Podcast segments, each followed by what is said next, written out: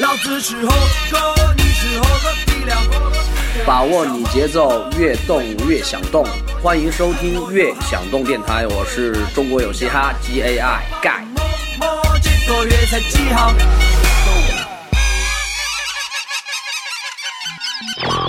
它是非油炸，但是不代表它没有油，它是不用油炸了，是跟油把一些面一块儿和和啊，有的时候需要的油可能是油炸的两倍。就像做油酥的东西，它是烤的，但是它不算油炸。对，但是它但是它的标出的让人感觉就是非油炸，它就比赛当中，对，教练员在边上给这个运动员打那个鸦片钉。哦，那个运动员到最后可能好像还有一公里，我忘了具体是多少，那一段路下不来了。然后那教练员又给他来了一针，然后他就日本人冲锋不要命，就是因为之前也是吸食了一些，他肯定是用会运用到这些，包括这个是有据传说，这个德国士兵当时也在用，就是就是雄性激素，嗯哼也在注射高高酮类的这种类固醇。哼，然后后来在那个就是冷战时期，就是各个国家就开始，我反正见过一次彭于晏，就是在啊也是在健身房啊啊，也偶遇。哦，这你都能偶遇他？对对对，他原来不就在咱们长安的乐健身也都练过。哦原来还有就是在世贸天阶的加州，就是明星确实很多，但是他确实你见着真人的话，这里是一运动就疯，一疯就运动的悦享动电台之风韵事，我是今天的主持 LG，你们的老朋友。今天我们同样也是迎来了两位之前在我们风韵室出现的老朋友，一位是刘杰，之前他来我们节目是作为这个健身方面的这个大咖，大家好，我是刘杰，很高兴又和大家用声音见面。呃，另外一位是我们的这个健梅同学，大家好，我是健梅同学，哎，健梅同学之前也是自己在做这个健身工作室，健身教练培训啦，或者是写专栏，反正就跟运动健身有关的一些东西。对对对，所以今天我们要探讨的一个话题呢，叫三分练七分吃，这是一个跟吃，主要是跟吃相关的一个话题。呃，因为两位最近是在做一个关于运动健身营养补剂的这样一个项目。对对对，其实，呃，我之前是有一些了解，但是呢，这个可以说是五花八门吧，什么样的产品都有。嗯，像这个能量胶啊、能量棒啊、蛋白粉啊、蛋白棒啊，啊，巴拉巴拉巴拉，就是说，两位可不可以给我们先大概介绍一下这个不同的营养补剂所应用的这个不同的场景？其实呢，就是说，像您刚才说的蛋白棒、蛋白胶或能量胶这些东西，本质上来说都是膳食营养补充剂，哎，只不过产品种类分的比较比较花哨。但是呢，大家在选择的时候呢，实际上主要看你自己需要什么。比如说像在健身房锻炼的人，可能就比较注重蛋白质的摄入量，他们可能就着重于蛋白粉、蛋白棒这种东西。骑行了、马拉松类的耐力性的项目呢，它可能需要消耗更多的能量。它可能就会着重于这种的，像能量胶啦，或嗯嗯，他们能量胶的特点就是你热量特别高，然后呢，可能碳水化合物也比较高，吸收快，对，哎，那但是比如说同样是粉和棒，有蛋白粉、蛋白棒，蛋白棒我抓起来就直接就吃了，嗯可是蛋白粉我还得找水，还得找杯子，还得冲一冲化开了。嗯那这两个东西，比如说咱们具体它更有有一个什么样的区别呢？你要说性价比上来说的话，肯定是蛋白粉更高一些。然后呢，蛋白棒总体来说，它有点类似于糕点类的东西，嗯你吃起来反正就是感觉不一样嘛，因为你毕竟是补充补充营养。如果说，比如说你吃水煮鸡胸肉也是补充营养，但是你吃起来如嚼蜡一样。所以说，你蛋白粉可能有各种各样口味儿，蛋白棒也有各种各样口味儿。同时呢，它又没有那么多的，比如说那个反式脂肪，没有反式脂肪，它也会注意一些营养的搭配比例什么的。嗯，就做成预包装食品以后会更安全和方便补充一些。嗯对这个我再说一下，就是如果其实还看你真正的功能性跟你的需求是什么。有人可能他只是现在急需补充一些营养的话，他可能就会选择粉剂类的，因为它冲完之后液体人吸收比较快，它能马上能补充这个营养能到位。但有的可能追求的是它要有饱腹感，那我这时候可能我的蛋白棒跟能量棒就更适合这种人。所以来说，还是在它一是对它的功能的要求，二是它想满足它什么？一是它能饱，二是还是它迅速补充营养，它可选择的就是这种补剂也不一样。哦，所以是不是说蛋白粉相对于蛋白棒要更好吸收一些嗯，对，可以这么说，就是它它不是更好，它是更快速、啊？更快速的吸收。哎，那有没有可能，比如说你给我们举一个呃具体的一个例子，就是比如说呃，在什么样的运动当中呢？呃，更适合用粉，什么样的运动可能更适合用棒？嗯，可以啊。如果呃粉剂类的，你比如说，如果咱们现在先是针对在健身房的人啊，嗯其实选择蛋白粉，跟就就跟刚才建梅同学说似的，蛋白粉跟一些能量的那些冲剂来说，呃，看这个人需求什么。如果这个人喜欢对身材有要求的，那一定是会选择低能量高蛋白的。这种的话是对身材的体型会有帮助，但有的人是做那种，比如说他要进行某项运动急需补充高能量的，那他一定是对能量这个有要求，就需要迅速补充能量的这种。所以这先是他选择的问题。二是要说什么时候选择粉跟棒，一般粉呢是在你训呃健身房里的运动完之后，需要比如说马上补充这个蛋白质，身体正需要吸收的时候，他会选择粉类。然后这种棒类呢，有饱腹感的这种东西，一般会在你比如说你有感觉饿了，或者你想吃点东西的时候，但这时候你对身材有要求，怕发胖，那这时候我就需要一些高蛋白、低热量的东西，又能有饱腹感的东西，来让我感觉人身体感觉能吃东西，因为粉这种液体的不会让你有饱。不扛饿，对对对对，你必须要吃那种有咀嚼类的、有饱腹感那种棒类，但是它又不容易发胖，就是高蛋白这种东西，吃完之后你能感觉像吃了东西似的。哦，哎，那我我其实我我之前在健身房，我我看到就是，呃，在更衣室，就是有有哥们儿老是剥好几个鸡蛋，就在那儿哐叽哐叽练完了就在那儿吃了的。其实这跟喝蛋白粉道理是一样一样的，的 对对对，一个鸡蛋白大约是两到三克的蛋白质，对，然后它是吃，只不过蛋白粉是冲起来喝。对，它就是携带来说更方便。其实如果你就看蛋白质的这个换算，像我们这一包二十三克蛋白质，我们就是一份儿的量，相当于也就是。呃，大概在八个鸡蛋左右。其实来说，有有好多人问这蛋这蛋白粉管什么用？其实我们解释为就大家通俗易补充易懂蛋白质对，把就是浓缩了，就是液体鸡蛋，你方便啊携带，拿水一冲，吸收还快。因为你要吃鸡蛋，其实它吸收的话肯定没有蛋白粉快，而且这个方便带。啊，所以还是这这个花了这个钱跟没花还是还是有区别的，可以这么理解吗？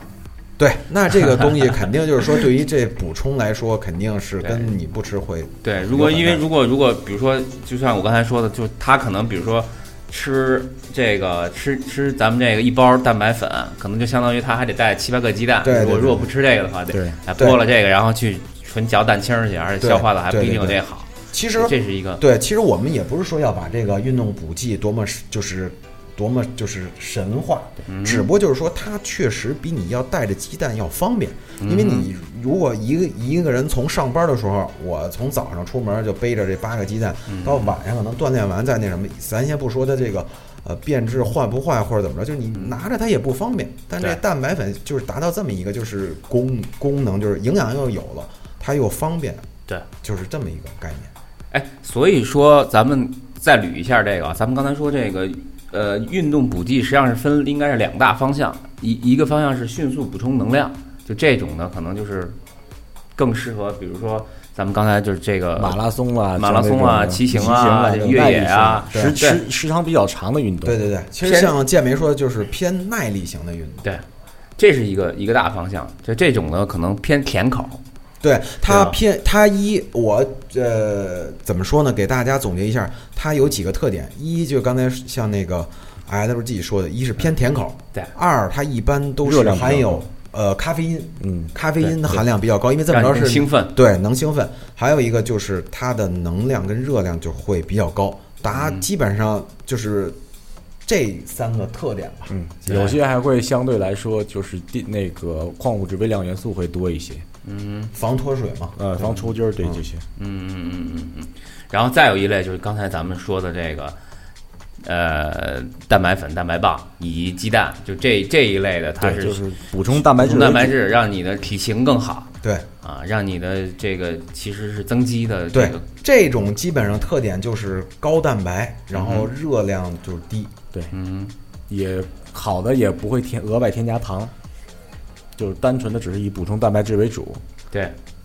哎，那我还有一个问题，嗯那如果是因为我我呃我还看过这个呃之前像巨石强森有篇文章，就是写巨石强森一篇文章，他一天吃七顿嘛，嗯从早上五点多开始进健身房，然后哐叽哐叽练，然后哐叽哐叽吃，哐叽哐叽练，哐叽哐叽吃。因为我看他每顿都要吃那个鳕鱼，啊，就就我觉得这个是不是也是像这种鱼类的鳕鱼这种的，也是一个迅速补充蛋白质的这样的一个其实这个食物补充蛋白质主要是看你整个一天当中的饮食当中蛋白质需求量，它是按这个来吃。嗯哼鳕鱼呢肯定是比较贵，啊，这个是肯定的。咱们在国内买的时候也知道鳕鱼会比较贵，对然后鳕鱼呢也是优质的蛋白质来源，这是肯定的。对然后而且是吃鳕鱼的同时，能捎带的补充一些这个好的脂肪酸。对对，有益脂肪。对，嗯他那个当时有些人是我像比如说我，嗯平时工作有的时候可能吃加餐的时候没有时间，嗯那怎么办？我蛋白质今天可能还差三十克，那我可能就直接用蛋白粉来补充了。哦，这个所以这个对于你们这种健身大咖都是要每次要精算的是吗？大概要算，可能呃肯定是有误差，但是要大概要知道自己一个量，因为你任何形式的营养摄入超过你的消耗以后，它都会囤积成脂肪。对，嗯这个就是呃，打比赛的人啊，他肯定会算的特别细。但是我们爱运动，就是对身材有要求的这些人，尤其注重肌肉的人，他会有一个大概，而且这个需求的蛋白质，大家一定千万要注意，是跟着你的体重走的。并不是每个人都一样，对你七十公斤的人跟九十公斤、一百公斤的人每天需求的蛋白质那绝对是不一样。训练日的话，每公斤大概一点五克就足够了，整体蛋白质饮食摄入的量，嗯嗯非训练日零点八到零点九克就足够了。那就是一个鸡蛋的事儿，听起来。啊，不是不是一个鸡一个全蛋只有八克，不是啊。说的是你一公一斤公斤体重。啊一一公体斤体重啊你要根据你的这个走。对对对，啊，所以它是你体重越大，你需求的蛋白质的那个啊，需求就都越大。体重大，大概这个量大概是在脂肪含量在百分之不要超过百分之二十的量。假如说有的人超过百分之二十了，他脂肪多一些，那个体重可能要按照要按按照它肌肉量为主来这么计算。哦，明白。那个其实超过百分之二十了，体脂超过百分之二十，它可能更多的主主要任务是要减脂，对对对，脂肪控制在一个合理比例，然后对对对再去那个嘛啊，哎，其实刚才说到这个，呃，就是很多健身的人人他，嗯，除了吃鸡蛋、啃鸡胸的这种呢，嗯，那么我我是觉得就是现在，比如说咱们这个生活条件好了，然后吃的东西多了，嗯，比如说吃这个很多海鲜啊。就是没事儿吃个海鲜自助，嗯然后吃点那种，比如说还有这种现在比较流行那种牛肉火锅，嗯，潮州牛肉火锅，就是我感觉这些是不是也是你们这个健身人群经常去属于会吃的这个这个呃比较符合健身要求的这种中餐啊，可以，但是吃火锅吃火锅很容易一顿就把整个一天的蛋白质量给吃吃吃到位。啊？这个实际上就是我们健身人群一般来说，我们主张就是你的蛋白质来源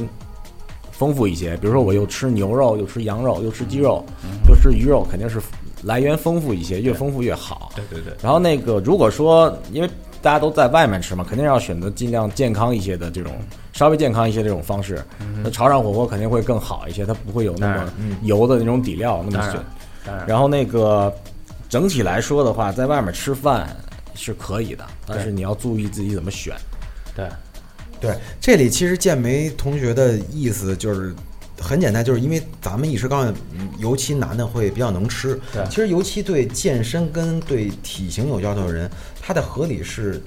你少食多餐，这个大家都能知道，就是每顿摄摄取的蛋白质就是那么多。如果你要超了，其实蛋白质对人也是热量多了，也是会转化为脂肪的。所以并不是说你每一顿就是吸收的，就是摄取的蛋白质越高越好，明白它你摄入过多，你的身体吸收不了，也是转化成脂肪。对，任何形式的能量都会转化成脂肪。对，可以吃多吃几顿火锅，每顿少吃点儿，是吧？对对对，包括海这种海鲜大餐什么之类的。海鲜肯定是特别好的选择，对对对海鲜肯定特别好的选择。对对，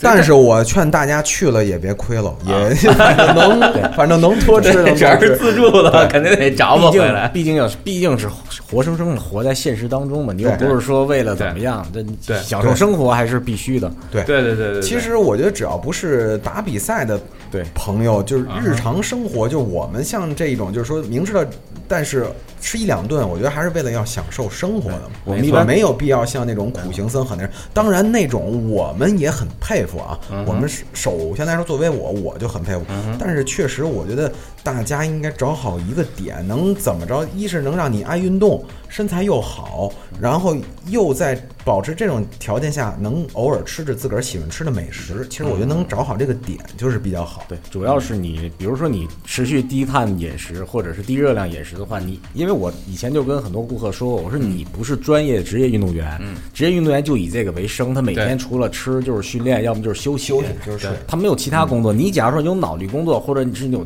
一些其他工作的话，它有首先会影响你的大脑，对。它就会让你变得比较傻一点。对，然后呢反应慢，就是反应慢，低碳水会让你的大脑的反应速度慢。对，因为大脑运运作的时候主要是靠糖类的嘛，然后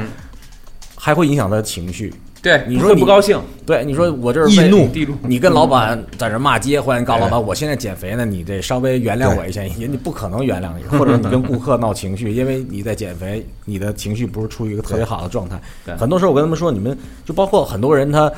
突然间想起来要减肥了，可能昨天还在胡吃海塞，今天突然间做特别苛刻的饮食，他的整个状态会变化的特别快。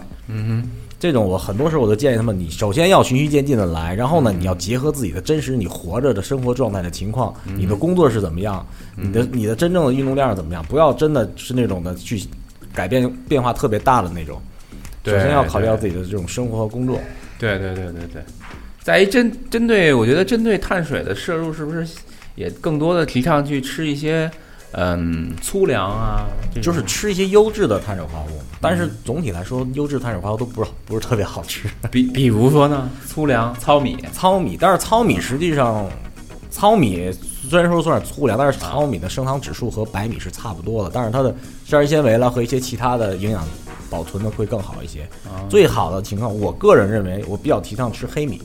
黑米的升糖指数比较低一些。然后像面条里面意面这些的也比较不错。然后包括你要是吃麦片儿的话，最好是你你它有那种的那个主食麦片，没有添加那个麦芽糊精那种会更好一些，但是。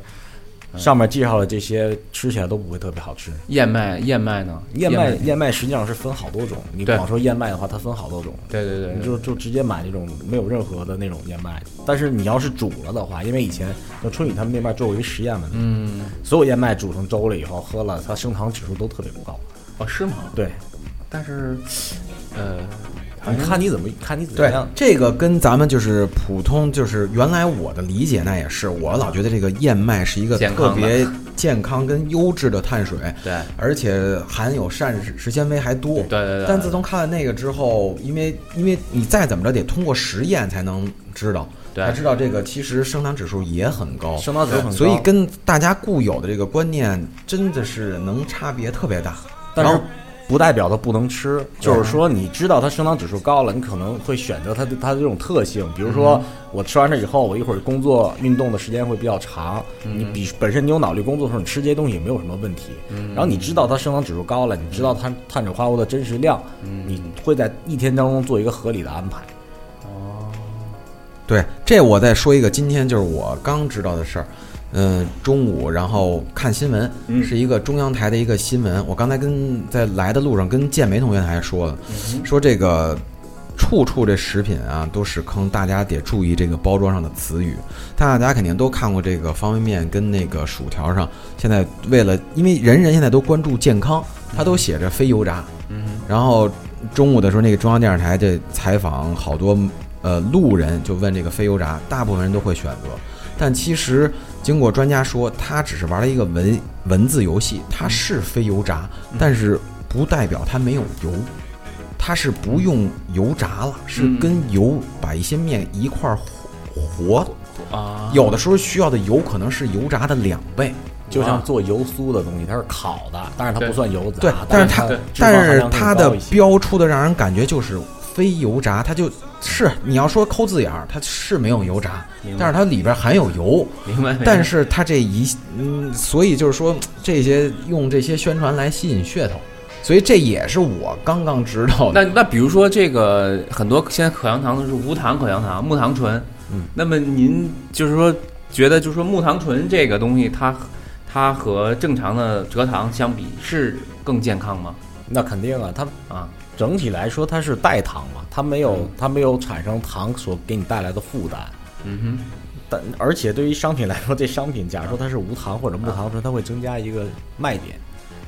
对对对，因为所以大家所以最关心的这个木糖醇呢就很重要嘛，就是说，嗯对但是糖尿你它病人毕竟不可以是吃啊之类的但是它毕竟是那么一小块儿，它只是在涂层上面有一些糖、啊，代糖类的东西。你又、啊而且你吃口香糖，你又不会把它咽下去，所以说这个东西没有那么夸张。你可以说，咱们可以简单来说，比如说你拿大一点的东西，你说可乐，对有糖的可乐和无糖可乐相比，那肯定是无糖的要更好一些，对对对对，因为有糖类可乐基本上那个含糖量是很高的，对特别高。呃，喝完一瓶基本上一天的量就差不多了。我反正对呃，上次看一节目，他做是一听儿可乐大概得相当于可能四五勺的白砂糖，好像是那块。一百毫升是七克，我忘了。对嗯，而且最近好像可口可乐把他们那个就是。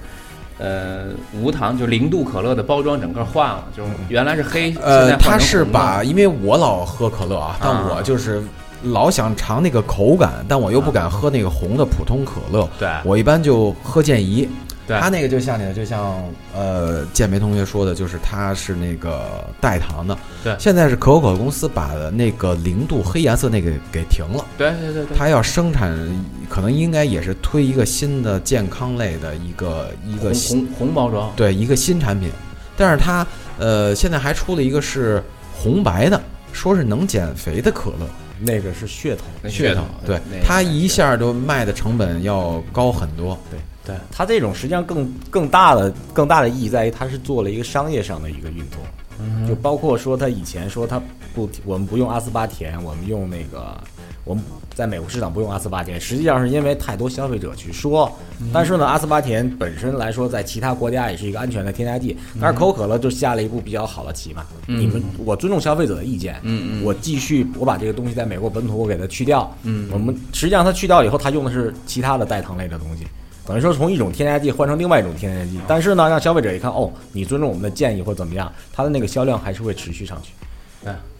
但是反正其他的那个添加剂应该也相对来讲是健康的。对，那你要跟糖相比，因为我们已经有吃糖的习惯了，到现在，对，你要是喜欢吃甜食的话，那么你又想要甜食的味道，你又不想有甜食的负担，那么肯定是代糖要更好一些。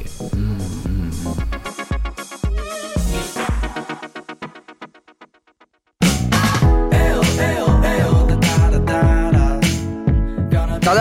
是辉子，把握你节奏，越动越想动，欢迎收听《越想动电台》。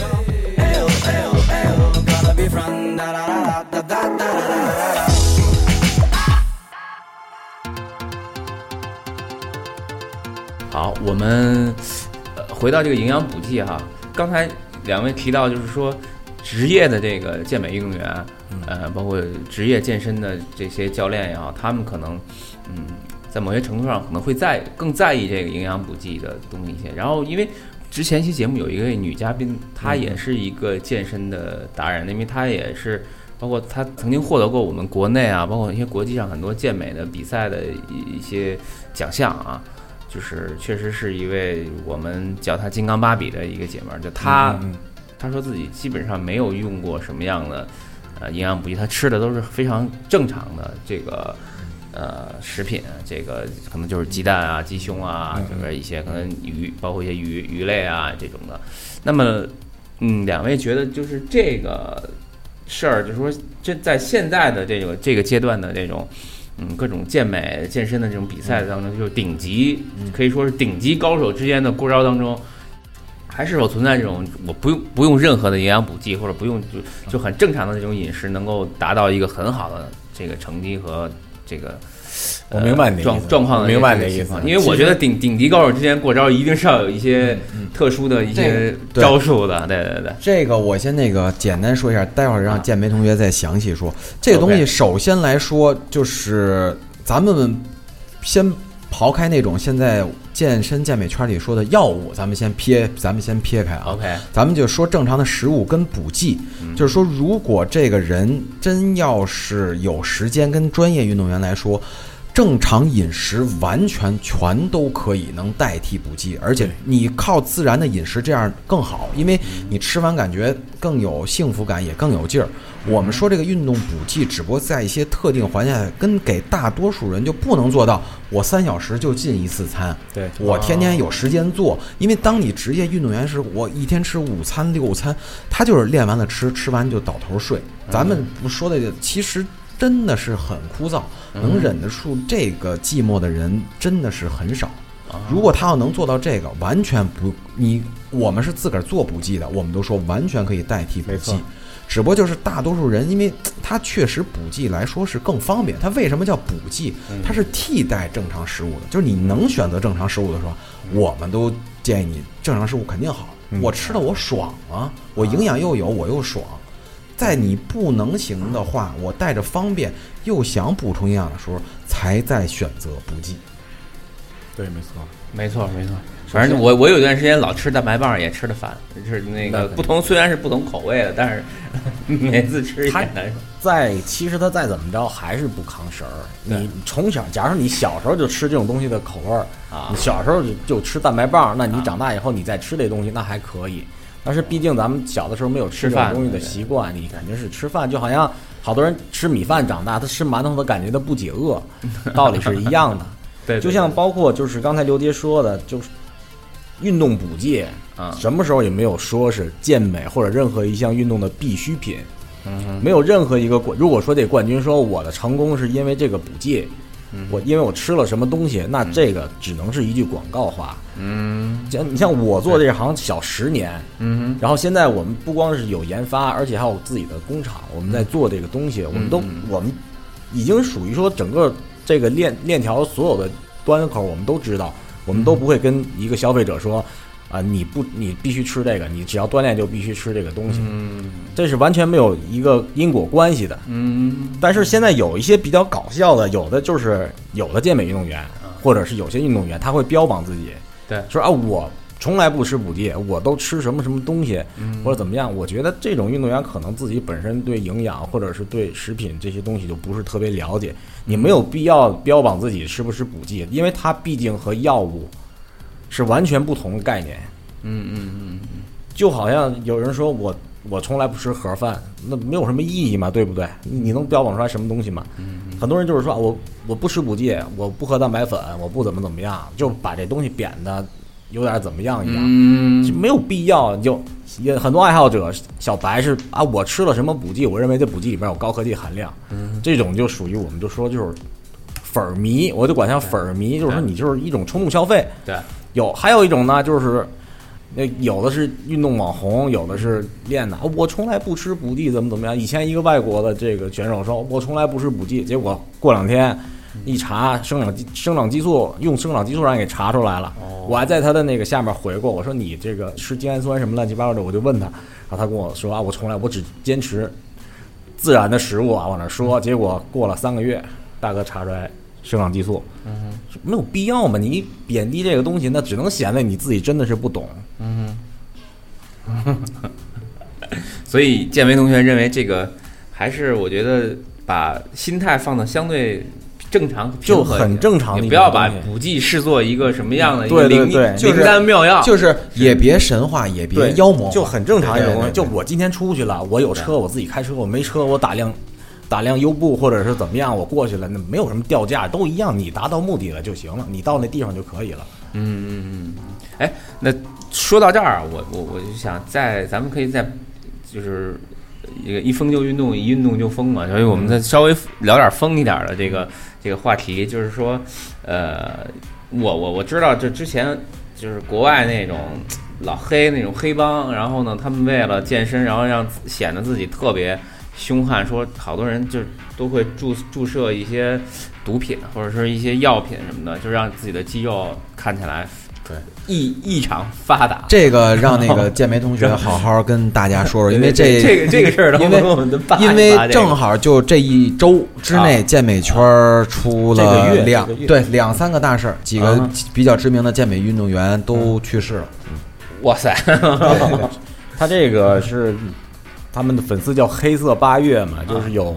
其实去去世了三位，然后有一位好像是在 ICU，但是我没翻到外网看。嗯。然后那个第一个去世的那个是在表演一个空翻当中，啊。不小心失动作性失误，啊。然后后两个都是由于药物，咱们可以讲是滥用吧，啊。然后那个造成的，啊。一个是当时死亡，啊。然后另外一个是昏迷，后来过了几天就去世。这两个都是，其实，在健美圈很多粉丝都特别尊尊敬的两位，然后所以说就比较那什么，啊。这个东西实际上你没有办法去评判他们，因为你做职业健美，你要想达到那个水平，你目前除了用药，没有任何手段。对，它毕竟你只要沾竞技运动这个，对。就就像假如说我要是我想我我我开车我就想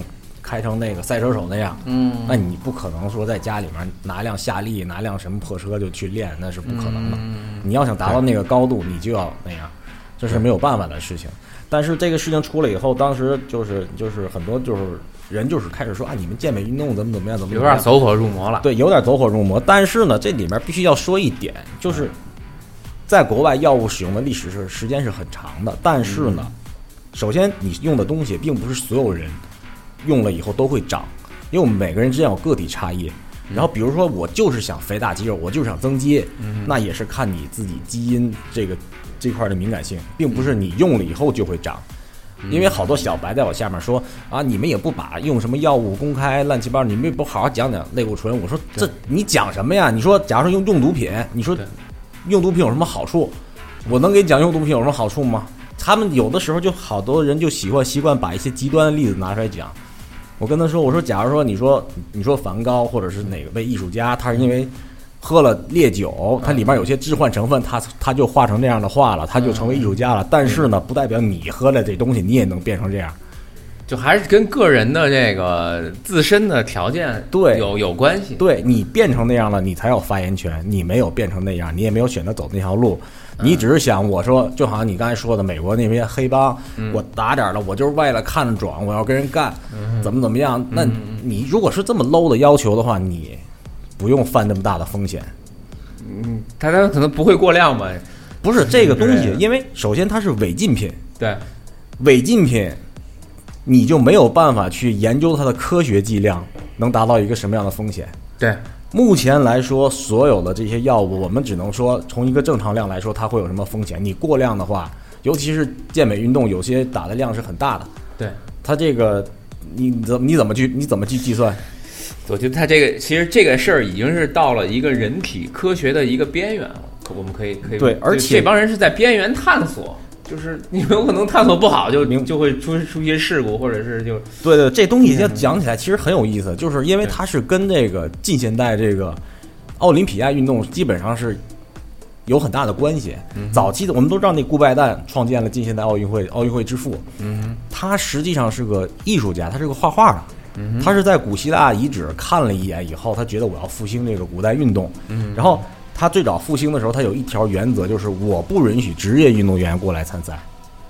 嗯，就是因为他觉得会破坏这个东西，而且早期的奥林匹克运动会跟现在那真是差别很大。早期奥林匹克运动会上还可以画画、比画画、啊嗨，比那个音乐、啊，比作曲，都比这些东西，他都是可以的。是后来因为这个，它这个药物的发展，在药物近现代药物发展历史上有几块儿，一个是一二战，一个是冷战时期，嗯嗯发展的比较迅速。嗯，就以前大概是我那会儿看资料，好像是两百年前，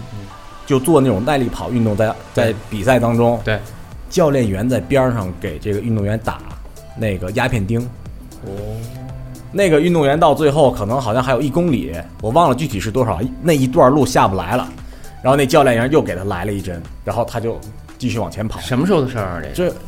不是一百年就是两百年以前，那会儿还没有药检，嗯不，那会儿就没有药检是近现代才有，对对对药检是因为死亡人数太多了以后才会出现。啊那会儿一开始就是那帮那个自行车运动员，啊早期为什么叫兴奋剂？因为它都是那个神经性、神经性的毒品为主。嗯。但是人们当时没有意识到这个东西的危害性，嗯，运动员和教练员都是公开展示。先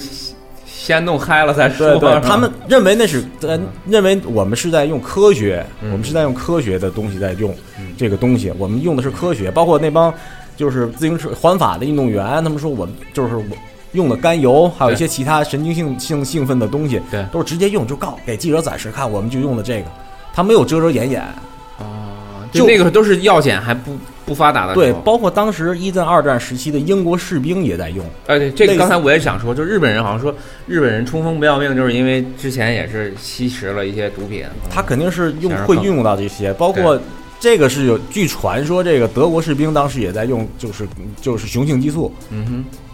也在注射高高酮类的这种类固醇。哼，然后后来在那个就是冷战时期，就是各个国家就开始，那会儿奥运会开始就是剔除了这一条。对。啊，不是奥奥运会是好像是八八年以前啊。那是那个才把那个非不能让职业运动员进来参赛给剔除掉。但是顾拜旦他特别矛盾嘛，他又不允许职业运动员参加，他又同时提出来更更高、更快、更强对，这种理念，导致最后就是发展成现在这样。在冷战时期，各个国家开始进行体育体育的这种的，这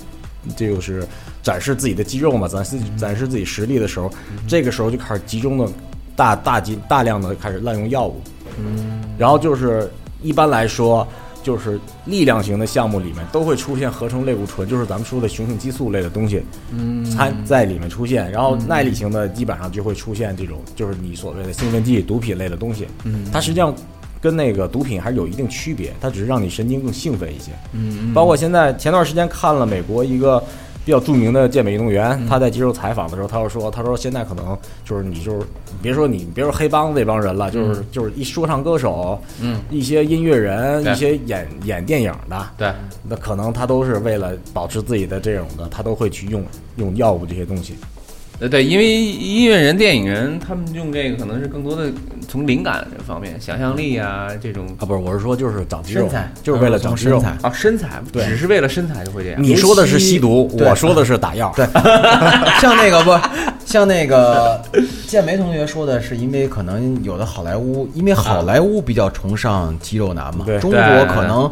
就像呃现在一些小鲜肉。对。在我们眼里看来，不能说跟麻杆儿似的吧，也差不多。但是好多粉丝评论就是说：“哎呦，这肌肉线条已经就是太壮了。”我们当时看的这已经是呵呵肌肉男在 巨石巨石强森要是在中国啊，对。